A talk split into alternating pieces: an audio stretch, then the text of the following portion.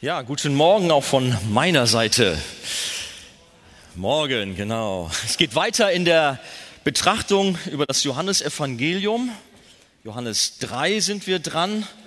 Verse 1 bis 13 haben wir dieses Mal. Stehen wir doch noch mal zusammen auf. Auch wenn es ein bisschen längerer Text ist, aber lesen wir ihn doch gemeinsam auch stehend, um dem Wort Gottes Respekt gegenüber zu erweisen. Es war aber ein Mensch unter den Pharisäern namens Nikodemus, ein Oberster der Juden. Der kam bei Nacht zu Jesus und sprach zu ihm, Rabbi, wir wissen, dass du ein Lehrer bist, der von Gott gekommen ist. Denn niemand kann diese Zeichen tun, die du tust, es sei denn, dass Gott mit ihm ist. Jesus antwortete und sprach zu ihm, Wahrlich, wahrlich, ich sage dir, wenn jemand nicht von neuem geboren wird, so kann er das Reich Gottes nicht sehen. Nikodemus spricht zu ihm, Wie kann ein Mensch geboren werden, wenn er alt ist? Er kann doch nicht zum zweiten Mal in den Schoß seiner Mutter eingehen und geboren werden. Jesus antwortete, Wahrlich, wahrlich, ich sage dir, wenn jemand nicht aus Wasser und Geist geboren wird, so kann er nicht in das Reich Gottes eingehen. Was aus dem Fleisch geboren ist, das ist Fleisch. Und was aus dem Geist geboren ist, das ist Geist. Wundere dich nicht, dass ich dir gesagt habe, ihr müsst von neuem geboren werden. Der Wind weht, wo er will, und du hörst sein Sausen, aber du weißt nicht, woher er kommt und wohin er geht. So ist jeder, der aus dem Geist geboren ist. Nikodemus antwortete und sprach zu ihm, wie kann das geschehen? Jesus erwiderte und sprach zu ihm, Du bist der Lehrer Israels und verstehst das nicht? Wahrlich, wahrlich, ich sage dir, wir reden, was wir wissen und wir bezeugen, was wir gesehen haben, und doch nehmt ihr unser Zeugnis nicht an. Glaubt ihr nicht, wenn ich euch von irdischen Dingen sage? Wie werdet ihr glauben, wenn ich euch von den himmlischen Dingen sagen werde? Und niemand ist hinaufgestiegen in den Himmel, außer dem, der aus dem Himmel herabgestiegen ist, dem Sohn des Menschen, der im Himmel ist. Amen. Bis hierher das Wort Gottes. Setzen wir uns doch. Überschrieben habe ich die Predigt von neuem geboren. Es geht also in unserer Reihe heute um das lebenswichtige Thema, muss man sagen, der neuen Geburt. Weiß nicht, wie es euch geht. Manches Mal nach dem Sport, dann komme ich nach Hause und nach der Dusche, dann sage ich dann zu meiner Frau, ich fühle mich wie neu geboren. Hat natürlich überhaupt nichts damit zu tun. Ich wurde schon am Telefon von manch einen gefragt, ihr spricht da von Neugeburt, Wiedergeburt. Was habt ihr mit fernöstlichen Religionen zu schaffen? Ja, von Reinkarnation habe ich ein bisschen was verstanden. Das waren so esoterische Leute, die solche Fragen gestellt haben. Und auch da musste man sagen, nein, neue Geburt hat damit nichts zu tun. Die Bibel meint etwas ganz, ganz anderes. Das Erste, was mir in diesem Text auffällt, Jesus kennt unser Herz. Er kennt es ganz genau. wir haben gelesen, es war aber ein Mensch unter den Pharisäern namens Nikodemus, ein Oberster der Juden, der kam bei Nacht zu Jesus und sprach zu ihm, Rabbi, wir wissen, dass du ein Lehrer bist, der von Gott gekommen ist, denn niemand kann diese Zeichen tun, die du tust, es sei denn, dass Gott mit ihm ist. Mitten in der Nacht kam ein Mann namens Nikodemus zu einem Gespräch unter vier Augen, gehen wir mal davon aus, dass Johannes nicht bei ihm war, zu Jesus, um mit ihm zu sprechen. Nikodemus war nicht irgendwer, das war nicht irgendeiner, sondern er war ein Mitglied des Sanhedrin, des obersten Gerichtshofs beziehungsweise Hohen Rates der Juden, einer der Obersten des Volkes. Und Jesus bezeichnet ihn später, in Vers 10 lesen wir das, als den Lehrer Israels. Er war also quasi ein Theologieprofessor und damit eine, wenn nicht sogar die herausragende, einflussreiche Persönlichkeit in Israel. Außerdem zählte er zu den Pharisäern. Es war eine Gruppe von etwa 6000 Menschen und Pharisäer bedeutet abgesondert, die Abgesonderten. Eine religiöse Gruppe, die nach Reinheit und Heiligkeit strebten und sich mit großem Eifer dem mosaischen Gesetz widmeten, aber auch unzählige eigene Überlieferungen und äh, Vorschriften akribisch genau befolgten. Dabei gab es manche Kuriosität, wie ich gefunden habe. Zum Beispiel sollte eine Frau nicht am Sabbat in einen Spiegel schauen, damit sie nicht Gefahr lief, ein graues Haar zu entdecken und es dann herausreißen zu wollen, um hübscher auszusehen. Am, am Sabbat sollte man ja nicht diese Aktivität haben. Oder noch kurioser, man durfte nicht die Eier eines Huhns essen, wenn es diese am Sabbat gelegt hatte. Es sei denn, man schlachtete es am nächsten Tag, um es dafür zu bestrafen, dass es die Eier am Sabbat gelegt hatte. Habe ich so gefunden.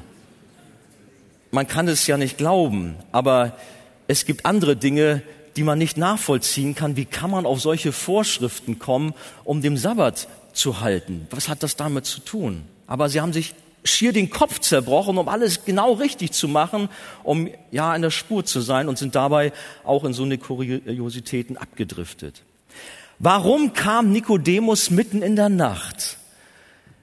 Darüber hat man sich viel den Kopf zerbrochen. Es gibt dort einige Kommentare dazu. Aber eigentlich ist es gar nicht so wichtig. Sicherlich, vielleicht war es ein Grund, dass Nikodemus in seiner Position lieber gar nicht gesehen werden wollte, dass er als einer der Obersten der Juden zu Jesus kam. Wobei zu dem Zeitpunkt war es eigentlich noch unverfänglich, weil nicht so dieser Clinch mit Jesus war von Seiten der Pharisäer. Das hat sich ja später noch zugespitzt. Aber vielleicht, was eigentlich auch noch viel ähm, näher ist, wollte er einfach nur in Ruhe mit Jesus sprechen in der Nacht, wo beide Zeit hatten, wo es still war, wo sie in Ruhe einmal austauschen konnten. Ganz sicher ist jedoch, dass Gott es so wollte. Denn niemand kann zu Jesus kommen, wenn ihn nicht dies vom Vater gegeben ist, wenn ihn nicht der Vater zieht, sagt Johannes 6, Vers 44 bzw. Vers 65. Auch wenn Nikodemus Jesus noch nicht als den Sohn Gottes erkannte, so doch als einen machtvollen Lehrer, von Gott gesandt, der durch Gott mit großer Vollmacht wirkte und Zeichen und Wunder wirkte. Das haben wir gelesen. Und zwar in Johannes 2, Vers 23 kommt das durch, dass sie das sehr wohl mitbekommen haben. Und das in einer Zeit, wo doch 400 Jahre lang keine Propheten aufgetreten sind, wo einfach eine absolute geistliche Dürre war. Nikodemus war beeindruckt von Jesus, wenngleich er erst später die neue Geburt, von der wir gleich noch näher sprechen werden, erlebte und dann später einer von Jesus Nachfolgern wurde. Wir lesen zum Beispiel, dass er äh, Jesus verteidigt hatte später, als es dann auch um die äh, Kreuzigung dann auch ging. Aber noch viel mehr können wir daraus lesen, dass er Jesus zusammen mit Josef von Arimathea beigesetzt hat und sich darum gekümmert hatte.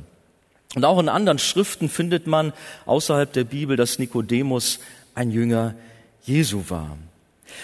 Gott hatte bei diesem Gespräch in der Nacht bereits sein Herz gepackt. Nikodemus konnte Jesus nichts vormachen. Vielleicht dachte er so, naja, wir sind ja unter Gleichgesinnten. Er stellt sich ja quasi auf eine Stufe mit Jesus. Er als Lehrer Israels und er bezeichnet Jesus als Rabbi. Den Galiläer, doch, er tut es. Nicht abwerten, sondern mit ihm auf eine Stufe. Und so könnte man sich vorstellen, er wollte mal unter Fachleuten, unter Theologen mal einen Austausch haben über dieses und jenes. Ganz entspannt aber auf seinen freundlichen Einstieg mit diesem großen Kompliment, du bist von Gott gesandt oder du hast Wunder getan und so, wir haben es gelesen, da geht Jesus gar nicht drauf ein. Eigentlich hätte er sich ja über die Offenheit dieser so angesehenen Persönlichkeit freuen können. Und dann noch so ein strenger Pharisäer. Oh, der kommt zu mir und überhäuft mich mit einem Kompliment. Meine Zeit. Nein, Jesus blickt tiefer und kommt gleich zum Kern und äh, spricht das aus, was Nikodemus nämlich eigentlich beschäftigt. Wie komme ich in das Reich Gottes? Das hat ihn eigentlich im tiefsten Inneren beschäftigt. Jesus kennt das Herz und weiß, was Nikodemus quält. Jesus kennt auch dein Herz heute Morgen und weiß, was dich quält. Auch wenn kein anderer hier das dir ansieht. Auch wenn du eigentlich ganz freundlich schaust da bist, als nun alles wie immer ist. Jesus schaut in dein Herz und weiß, was da los ist, was du brauchst, auch heute Morgen. Jesus kennt uns. Er weiß, welche Fragen wir eigentlich mit uns herumtragen, welche Sorgen da sind. Das Zweite, in unserem Text wird davon gesprochen, wie notwendig die neue Geburt ist, wie lebenswichtig sie ist. Jesus hat zu Nikodemus gesagt im Vers 3, wenn jemand nicht von neuem geboren wird, so kann er das Reich Gottes nicht sehen. Ohne die neue Geburt kannst du das Reich Gottes nicht sehen. Diese klare Antwort von Jesus, die deckte Nikodemus falsches Denken auf. Denn wie alle Juden wartete er auf den Messias, er wartete auf das Friedensreich, das war seine Hoffnung und er glaubte, dass durch die jüdische Abstammung, dass durch, der äußere, durch den äußeren Gottesdienst, den sie ja so sehr befolgten, dass sie dadurch hineinkommen würden in das Reich Gottes. Und nun sagt Jesus doch glatt, ihr kommt da nicht hinein, es sei denn, man wird von neuem geboren. Und ich glaube, das war ein ganz, ganz schwerer Schlag für Nikodemus. Denn er versuchte sich doch das Reich Gottes durch das Halten der Gebote zu verdienen. Sein ganzes bisheriges Leben hatte er damit verbracht und das sollte jetzt plötzlich verkehrt sein, das sollte umsonst sein. Man kann sich vorstellen, dass dieser Nikodemus sich dort fühlte, als wenn ihm der Boden unter den Füßen weggezogen worden ist. Er war sich doch eigentlich sicher, das war der Weg, um das Reich Gottes zu kommen. Und nun höre ich, nein, nur wenn ich von neuem geboren werde, was immer das eigentlich ist. So wie Nikodemus geht es vielen Menschen, die sich ihr Heil, ihre Seligkeit erarbeiten wollen. Doch dabei ist es unmöglich durch das Halten von Gesetzen und Geboten, durch Bibelstudium und besonderes Wissen, ja, durch bestimmte Gebetsformen und herausragende Disziplin, durch vorbildliche Werke und Gutes tun, vor Gott gerecht zu werden. In Römer 3, Vers 28 lesen wir, so kommen wir nun zu dem Schluss, dass der Mensch durch den Glauben gerechtfertigt wird, ohne Werke des Gesetzes. Ich habe letzte Woche ein längeres Gespräch mit einem Herrn geführt, der sich ja, mir vorstellte als ein Christ evangelischen Glaubens und auch in der Tradition Luther und so weiter. Aber er sich daran störte, dass wir gesagt haben, äh, dass es eben nicht auf unsere, um, auf das Halten der Gebote ankommt. Wir müssen irgendwie so einen Satz gesagt haben dort. Er hat sich darüber ereifert, aufgeregt. Und als ich ihm sagte, darauf kommt das doch gar nicht an. Allein aus Gnade werden wir gerettet, durch den Glauben. Das ging nicht in seinen Kopf hinein. Wir müssen doch etwas leisten, wir müssen doch etwas tun. Wir können uns das doch nicht so einfach machen. Und so denken viele Menschen. Sie wollen es durch eigene Leistung, durch eigene Anstrengung schaffen, aber das geht nicht. Nikodemus hatte eben damit so seine Probleme, denn wie sollte es denn auch sonst gehen? Wie soll ich denn sonst in das Reich Gottes kommen? Nikodemus spricht zu ihm, zu Jesus, wie kann ein Mensch geboren werden, wenn er alt ist? Er kann doch nicht zum zweiten Mal in den Schoß seiner Mutter eingehen und geboren werden. Klingt komisch.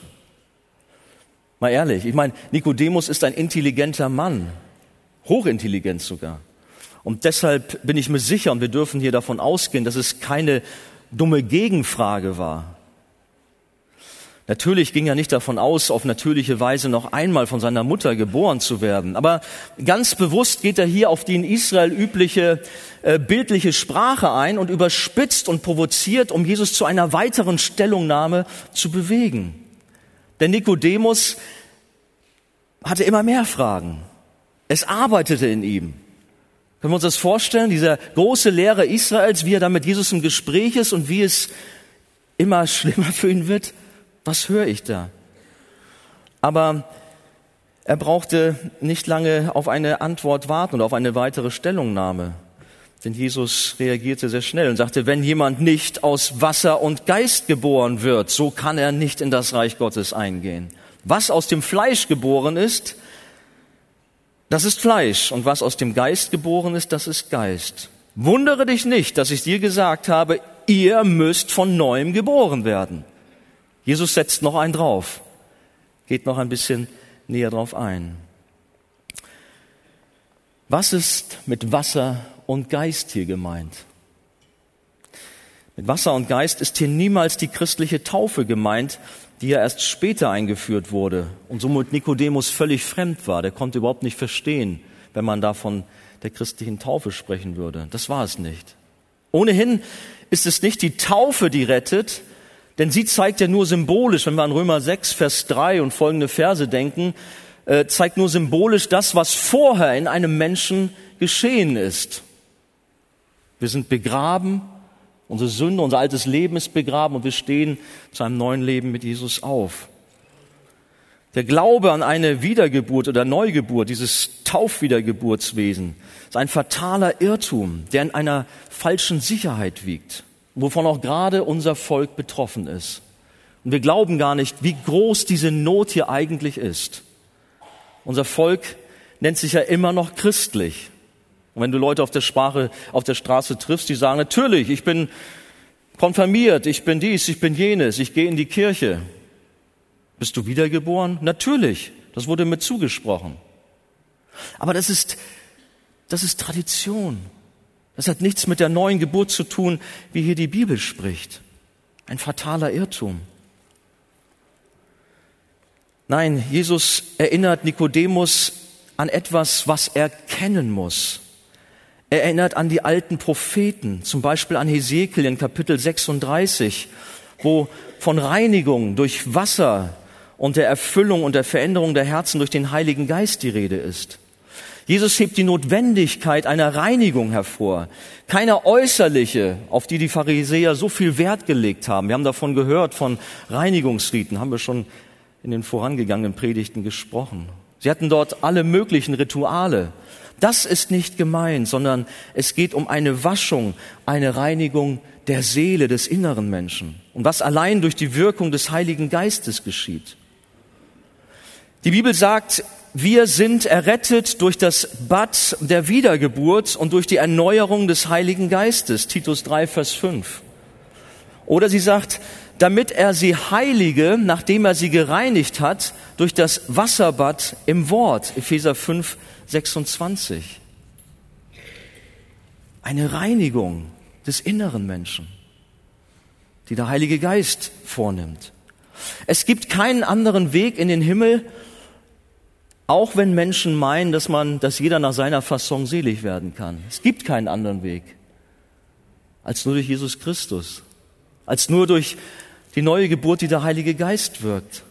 Der Weg zum ewigen Leben ist schmal und wir können ihn uns nicht verdienen oder erarbeiten oder erkaufen, wie auch immer. Jesus sagte einmal zu seinen Jüngern, Matthäus 19, Vers 24, es ist leichter, dass ein Kamel durch ein Nadelöhr geht, als dass ein Reicher in das Reich Gottes hineinkommt. Vielleicht der Reiche dachte, er kann sich das Reich Gottes verdienen, erkaufen, indem er gute Spenden gibt, indem er sich einsetzt, indem er ein guter Förderer ist. Vielleicht denkst du das auch. Damit kommst du nicht in das Reich Gottes, durch Gutes tun. So lobenswert das auch ist. In Vers 6 deckt Jesus das Dilemma des Menschen schonungslos auf. Er hat gesagt, was aus dem Fleisch geboren ist, das ist Fleisch. Wenn wir von unseren Eltern empfangen bzw. geboren werden, dann teilen wir damit ihre menschliche, ihre sündige Natur. In Römer 8 lesen wir, denn das Trachten des Fleisches ist Tod, das Trachten des Geistes aber Leben und Frieden, weil nämlich das Trachten des Fleisches Feindschaft gegen Gott ist. Fleischlich sein ist gegen Gott sein. Und von Natur aus sind wir Menschen fleischlich. Von Natur aus sind wir Menschen Feinde Gottes. Wir stellen uns immer gegen Gott. Immer. Ist ein Automatismus in uns, ein inneres Gesetz. Und wir bringen Werke des Fleisches hervor. Galater 5 hat eine ganze Auflistung. Könnt ihr mal in Ruhe auf euch wirken lassen. Galater 5, 19 bis 21, was alles an Werken des Fleisches dort aufgezählt wird. Und Jesus selbst erklärt in Matthäus 15, wie böse, wie verdorben unser Herz ist, was dort alles herauskommt.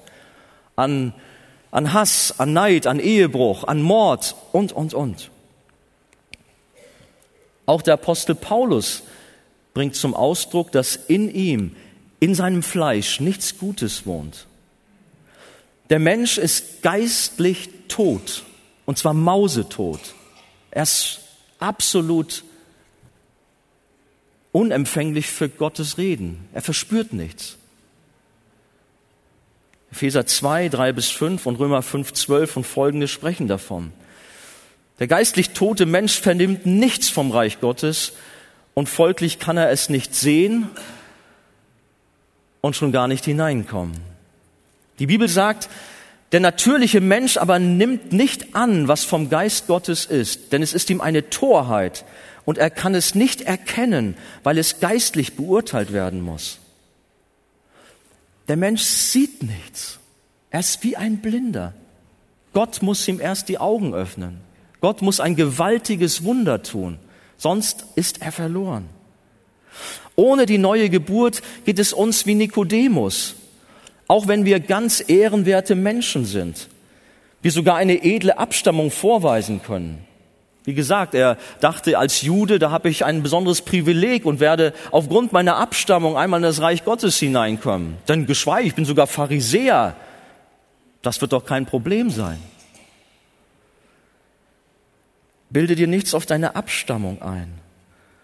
Auch nicht auf irgendwelche Traditionen, die du befolgst. Wenn du das tust, dann hast du keine Hoffnung, du bist verloren. Nur wenn wir aus Gott geboren werden, dann haben wir Anteil an der göttlichen Natur und damit am Reich Gottes. Nur wer von oben her geboren ist, der wird einmal bei Gott im Himmel sein. Nur der. Und ich wünsche mir so sehr und habe gebetet, dass Gott auch heute Morgen hier Menschen die Augen öffnet, dass heute Morgen hier Wiedergeburten geschenkt werden. Dass da, wo jetzt jemand sich in falscher Sicherheit wiegt, weil er ja meint, so ein frommer Mensch zu sein, dass ihm diese, ja, diese Maske heruntergerissen wird und er erkennt, ich habe keine Chance. Mit diesem meinem Leben bin ich vor Gott verloren. Ich brauche eine neue Geburt, die nur Gott schenken kann. Und diese neue Geburt ist ein souveräner Schöpfungsakt Gottes. Nikodemus sollte in diesem Gespräch erkennen, dass es eben nicht auf Äußerlichkeiten ankommt, sondern dass eine innere Veränderung des Herzens nötig ist. Aber wie geschieht das? Wie vollzieht sich diese neue Geburt oder diese Wiedergeburt? Und da können wir nur sagen, es ist etwas ganz Übernatürliches, was wir als Menschen nicht machen können. So sehr wir uns auch anstrengen, so sehr wir auch diszipliniert sind, irgendwie ein ganz, ganz Gott wohlgefälliges Leben zu führen. Alle Gesetze halten, alle Gebote. Wir können damit keine Wiedergeburt hervorbringen. Wir können es auch nicht erlernen. Die neue Geburt ist ein mächtiger, ein, ein souveräner Schöpfungsakt, wie ich schon sagte, gewirkt durch den Heiligen Geist, denn der Mensch ist nicht selbst in der Lage, seine sündige Natur zu ändern. Ebenso wenig wie er seine Hautfarbe ändern kann. Ebenso wenig wie ein Leopard seine Flecken ändern kann. So steht es in Jeremia 13, Vers 23. Jesus gebraucht in dem Dialog mit dem überforderten Nikodemus jetzt eine Illustration, um irgendwie ihm das klarer zu machen. Ich denke, er merkt ja, der Nikodemus steht da vor ihm, vielleicht wie ein begossener Pudel, versteht das alles nicht so und führt dann weiter aus. Der Wind weht, wo er will, sagt er, und du hörst sein Sausen, aber du weißt nicht, woher er kommt und wohin er geht. So ist jeder, der aus dem Geist geboren ist. Wind heißt auf Hebräisch Ruach und auf Griechisch Pneuma, was aber auch beides gleichzeitig Geist bedeutet und so die Doppeldeutigkeit dieser Illustration verstärkt. Aber ich denke, eigentlich kann jeder von uns dieses Bild, diese Illustration gut nachvollziehen. Der Wind weht, wo er will, du hörst sein Sausen wohl. Ich erlebe es immer wieder beim Grillen. Man hat alles vorbereitet, es läuft so harmonisch, der Wind kommt ja von der Seite und der Rauch geht weg. Aber einmal dreht sich das, erst letztens erlebt und plötzlich haut er den ganzen Rauch in die Küche rein und man selber steht im Nebel und wird geräuchert. Habe ich nicht mit gerechnet. Oder noch ein kleines Beispiel. Äh, manche sagen, naja, es gibt so typische Andis, typische Andi-Erlebnisse. Einer davon war, ich habe nach Weihnachten meinen Tannenbaum entsorgen wollen. Er war mittlerweile richtig vertrocknet, und habe ihn dann auf meine Terrasse gestellt und ihn angezündet. Wieso, was ist daran verkehrt? Aber ich habe nicht bedacht, der Wind weht, wo er will. Mit einmal kam ein Windzug und hat diesen Tannenbaum aufgehoben, der mittlerweile lichterloh brannte wie eine Fackel und in meine Thuja-Hecke hineingetragen. Und mit einmal stand meine ganze Thuja-Hecke in Flammen und ein großer Rauchpilz war über Lurup zu sehen. Ihr hättet mal sehen sollen, wie hektisch, wie hektisch ich dann in die Küche rannte mit Eimer Wasser und versucht habe, die Thuja-Hecke zu retten. Nur mal so als kleines Beispiel. Der Wind weht, wo er will. Habe ich danach nicht wieder gemacht. Aber es gibt andere Beispiele. Fragt mal meine Frau, meine Nachbarn, die wissen davon. Wo ist sie? Na. Glaubt ihr mir? Na, komm, so schlimm bin ich ja nun auch nicht. ja, der Wind weht, wo er will. Mal von dieser, mal von jener Seite bläst er, aber so genauso ist es auch mit dem Wirken des Heiligen Geistes. Du kannst es nicht festmachen. Plötzlich ist er da. Plötzlich weht er über einen Landstrich und erfasst Gemeinden, erfasst Menschen und sie werden von neuem geboren und da ist Erweckung.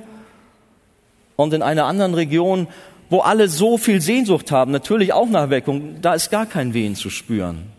Nichts. Und plötzlich sind dann doch da, mit einmal. Und man rätselt, was müssen wir tun? Man versucht Strategien ausfindig zu machen. Nein, der Heilige Geist weht so, wie er will, wirkt so, wie er will. Man kann ihn nicht in Schubladen, in Denkschemen packen oder sogar frei über ihn verfügen oder Befehle erteilen. Ich muss euch mal sagen, ich bin oftmals sehr irritiert, wenn ich von Christen höre, ich gestatte dir, Heiliger Geist, jetzt zu wirken. Kennt ihr das nicht? Habe ich schon manches Mal gehört. Ne? Oder ich setze dich frei, jetzt in dieser Versammlung zu wirken. Was würdet ihr sagen? Ich stelle mich jetzt hier hin, so Heiliger Geist, ich setze dich jetzt frei, hier zu wirken. Das ist Gotteslästerung. Und wie? Eine Anmaßung, das geht gar nicht. Aber es ist nicht selten, dass ich so etwas gehört habe von Christen. Verstehe nicht, was in den Köpfen dieser Leute vorgeht. Was maßen wir uns an? Gott ist souverän. Der Heilige Geist weht, wo er will. Er wirkt, wie er will. Gerade auch Epheser 2, Vers 8, einer meiner Lieblingsverse, macht deutlich, dass die neue Geburt uns aus Gnade, einer unwiderstehlichen Gnade geschenkt ist und durch den Glauben empfangen wird. Es ist nicht irgendein Glaube, sondern allein der Glaube an Jesus Christus. Und das ist auch sehr wichtig im Zusammenhang mit der Wiedergeburt zu sehen. Wir müssen an den Retter, an Jesus Christus, an den Sohn Gottes glauben. Nur dieser Glaube rettet uns.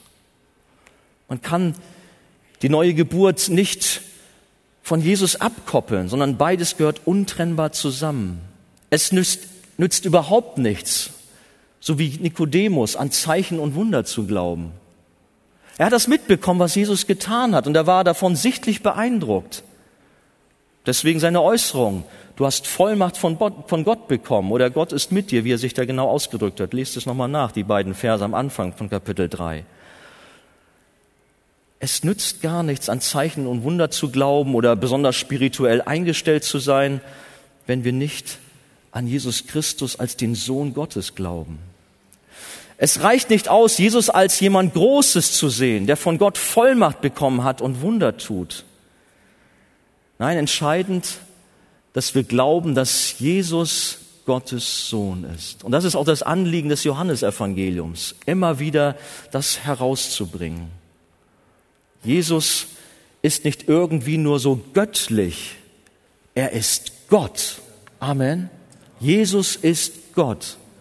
Und auch da muss ich sagen, ich bin erschrocken, wie oft mir das auch begegnet, dass Christen da so ihre Probleme mit haben.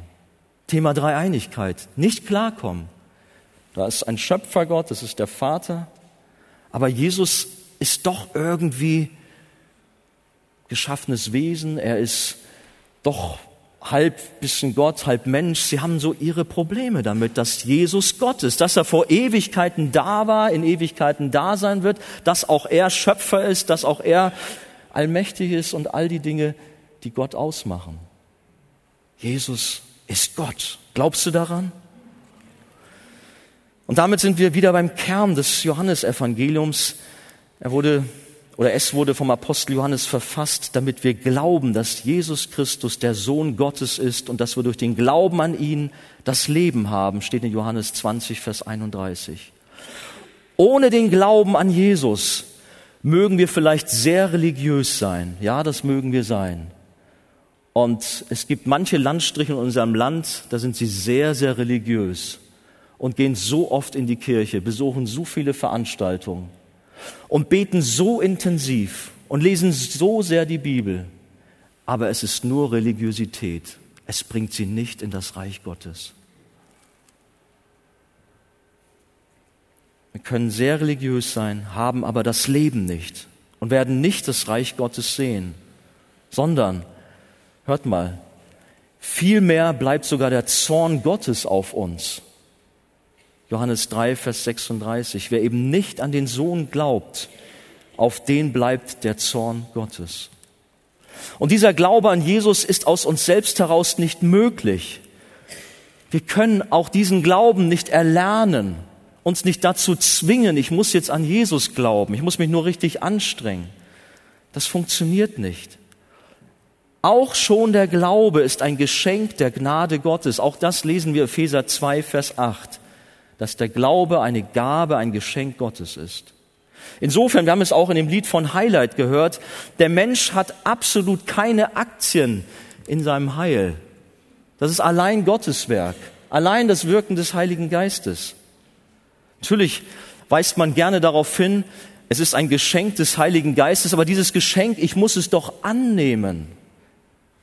Ich weiß, wird immer wieder gerne argumentiert und wir sind doch insofern doch sehr wohl gefordert, am Heil zumindest mitzuwirken. Klar, das Heil, es bewirkt der Herr, aber ich muss doch irgendwie mitwirken. Wie ist das? So haben, haben auch die, die katholischen Leute in der Gegenreformation gegen die Reformatoren argumentiert. Sie haben gesagt, man muss mitwirken. Und wenn ihr Reformatoren, ihr Leute, die die Reformation vertretet, wenn ihr sagt, allein aus Gnade, ohne Mitwirkung des Menschen, ohne Mitwirkung deines Willens oder egal was, wenn ihr das glaubt, dann seid ihr im Bann. Da war Krieg. Das durfte nicht sein. Und Christen, die das geglaubt haben, allein aus Gnade, wurden verfolgt, sind sogar auf dem Scheiterhaufen dafür gestorben. Ich frage uns, inwiefern muss ein Baby seine Geburt annehmen und ihr zustimmen? Was kann das Baby dafür, dass es geboren wird? Es erblickt das Licht der Welt, freut sich über das Leben, schreit, strampelt. Aber genauso ist es auch mit der geistlichen Geburt, die ein Mensch erfährt, ohne dass er etwas dazu beitragen kann. Der Wind weht, wo er will, und der Heilige Geist wirkt und macht lebendig, wen er will. Es geschieht allein nach Gottes freien, souveränen Willen. Nach Gottes freien Willen geschieht es. Wir können den Heiligen Geist nicht sehen, auch das sagt Jesus. Er, wir können den Wind ja hören, aber du weißt nicht, wohin er kommt und wohin er geht. Wir können den Heiligen Geist auch nicht sehen. Aber wir sehen seine machtvollen Resultate. Mal wehte ein Pharisäer namens Paulus von, vor Damaskus von seinem Reittier und macht ihn zu einem mächtigen Apostel. Was macht er dann? Dann macht er eine Geschäftsfrau in Philippi zu einer Christin, öffnet ihr das Herz und gebraucht, gebraucht sie in der Gemeinde. Oder er begegnet einem römischen Hauptmann unter dem Kreuz und öffnet ihm die Augen. Der Heilige Geist ist so vielfältig an der Arbeit, wenn wir die Bibel lesen. Er wirkt, wie er will. Und so überraschend, wie der Heilige Geist über Menschen in der Bibel kam, so hat er auch dich und mich berührt. Denken wir doch einmal nach, wie das gewesen ist bei dir. Mit einem Mal hast du Interesse bekommen, die Bibel zu lesen. Mit einem Mal, obwohl du dich jahrelang gesperrt hast, in die Gemeinde zu gehen, bist du dann doch mitgegangen. Und du saßt hier oder in einer anderen Gemeinde hast das Wort Gottes gehört, was für dich immer unverständlich war. Ein Buch mit sieben Siegeln. Aber mit einem Mal hat es Klick gemacht. Mit einmal ist es in dein Herz gefallen und du hast es verstanden. Wie kam das? Das Wirken des Heiligen Geistes. Er hat dich berührt. Er hat dir eine neue Natur geschenkt und du bist eine neue Schöpfung geworden. Das Alte ist vergangen, es ist Neues geworden. Eine neue Schöpfung haben wir eingangs gesungen. Und in 2. Korinther 5, Vers 17, da lesen wir davon. Diese Neugeburt, diese Wiedergeburt ist das größte Wunder, was Gott schenkt. Glauben wir das? Ist ein gewaltiger Schöpfungsakt. Wir können uns jetzt über die Natur draußen freuen und heute ist ein wunderschöner Tag. Genießt nachher die Schöpfung Gottes, wenn ihr rausgeht in die Natur. Aber freut euch viel mehr, was Gott in eurem Inneren getan hat. Freut euch viel mehr, dass Gott euch neues Leben geschenkt hat, dass er euch von neuem geboren hat. Welch ein Wunder der Gnade Gottes. Wie groß ist unser Gott, dass er sich über Menschen erbarmt und dieses in uns wirkt. Wir können es nicht fassen, wir können es nicht ergreifen. Dieses Wunder bewirkt die Auferweckung vom geistlichen Tod zum geistlichen Leben, was durch die Frucht des Heiligen Geistes sichtbar wird. Galater 5, Vers 22 und folgende. Gott schenkt uns ein neues Herz und macht uns Menschen, macht uns, macht aus uns Menschen, die nach seinem Willen und zu seiner Ehre leben. Ich hatte schon von Hesekiel gespro gesprochen. Dort wird nicht nur von dieser Reinigung gesprochen, sondern eben auch, dass er das alte oder dieses steinerne Herz herausnimmt und ein fleischernes Herz einsetzt und auch uns Leute macht, die nach seinen Geboten leben. Nikodemus hat so seine Schwierigkeiten, er versteht das alles nicht. Er sprach zu ihm, wie kann das geschehen? Jesus erwiderte und sprach zu ihm, du bist der Lehrer Israels und verstehst das nicht? Wahrlich, wahrlich, ich sage dir, wir reden, was wir wissen und wir bezeugen, was wir gesehen haben und doch nehmt ihr unser Zeugnis nicht an?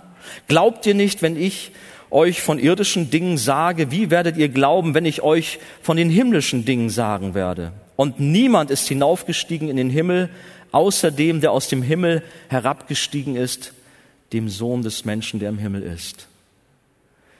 Hier bringt Jesus noch einmal sich selbst auch dem Nikodemus nahe. Ich, der Sohn Gottes, der Sohn des Menschen. Gut, aber nochmal zurück. Jesus sagt, du bist der Lehrer Israels und du verstehst das nicht. Nikodemus hätte das eigentlich alles wissen müssen, denn er kannte die alten Schriften. Er kannte sie wie kaum ein anderer. Er war doch der Lehrer Israels. Aber er kam hier nicht mit. Warum nicht?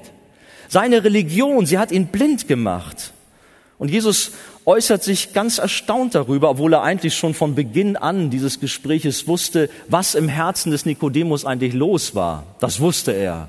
Er war jetzt nicht überrumpelt, Mensch, du bist der Lehrer Israels, weiß das nicht. Jesus wusste ganz genau, welche Probleme bei Nikodemus waren. Wenn Nikodemus es als oberster Lehrer, als der Theologieprofessor Israels nicht weiß, ja, wer dann? Das ist eine große Tragik, auch in unserem Land heute. Und damit komme ich auch zu einem ganz ernsten Thema. Da haben wir auch in unserem Land so viele Lehrer und Theologieprofessoren und Männer an einflussreicher Stelle, die das Evangelium lehren, aber die doch nicht verstehen. Sie lehren Theologie an den Universitäten, an den Hochschulen, ja, auch an manchen Bibelschulen, aber sie haben keinen Durchblick sondern sie folgen menschlichen Weisheiten. Sie sind voller Bibelkritik, folgen der liberalen Theologie, sind voller Unglauben. Aber dem Sohn des Menschen, dem Wort Gottes, dem glaubt man nicht mehr. Man folgt lieber Tradition, man folgt lieber eigenen Denkweisen. Welche Tragik. Und damit werden ganze Generationen von Pastoren, von christlichen Führern geprägt. Wird uns bewusst, welche Not in unserem Land ist? Eine große Tragik. Sie gehen alle in die Irre und sie sind nicht wiedergeboren. Genau, sie sind geistlich Tote. Blinde sind Blindenführer und führen ein ganzes Volk in die Irre. Es ist schlimm. Ich sagte schon, auch wenn man Menschen auf der, auf der Straße spricht, sie reden davon, dass sie christlich sind, aber sie wissen gar nicht und verstehen gar nicht, worum es geht, was eigentlich Evangelium ist. Wir können nur beten, dass Gott den Menschen in unserem Land die Augen öffnet. Dass der Geist Gottes noch einmal mit einer Macht durch unser Land fegt, wie zu Zeiten der Reformation. Wir können nur beten, Herr sei unserem Land gnädig. Begegne diesen einflussreichen Männern, die große Lehrer sind. Öffne ihnen die Augen, damit sie doch erkennen, was Sache ist. Lass sie die Neugeburt erfahren. Lass sie dann wirklich das Evangelium predigen. Und das wird unserem Volk gut tun. So merken wir, unser Volk, es leidet. Es geht zugrunde aufgrund eines Mangels an Erkenntnis. Nikodemus war ein suchender Mann, der durch Religion verblendet war und die Wirklichkeit des echten Wirken Gottes nicht sah. Er war gefangen in Tradition, in Rituale, in Formen und Gesetze. Und auf diese Weise konnte er nicht in das Reich Gottes kommen. Er konnte es somit nicht ererben. Es gibt nur einen einzigen Weg. Man muss von neuem geboren werden. Und diese Botschaft gilt allen Menschen, egal welchen Hintergrund sie haben, egal welche Kultur, Religion und Nationalität sie haben. Ohne durch den Heiligen Geist von neuem geboren zu sein, wird niemand Gott sehen und bei ihm sein. Und darum soll unser Gebet auch heute Morgen sein, Herr, weck die geistlich Toten auf. Weck die geistlich Toten auf heute Morgen hier in dieser Halle. Weck die geistlich Toten auf in unseren Gemeinden hin und her. Und da ist manchmal auch sehr viel geistlicher Notstand und so viel Tod. Herr, komm mit deinem Geist durch unsere Gemeinden und entfache neu dein Feuer. Herr, komm durch unser Land mit der Kraft deines Geistes und begegne den Menschen. Ist das euer Gebet, euer Wunsch? Dann sagt doch laut Amen. Amen. Der Herr segne uns.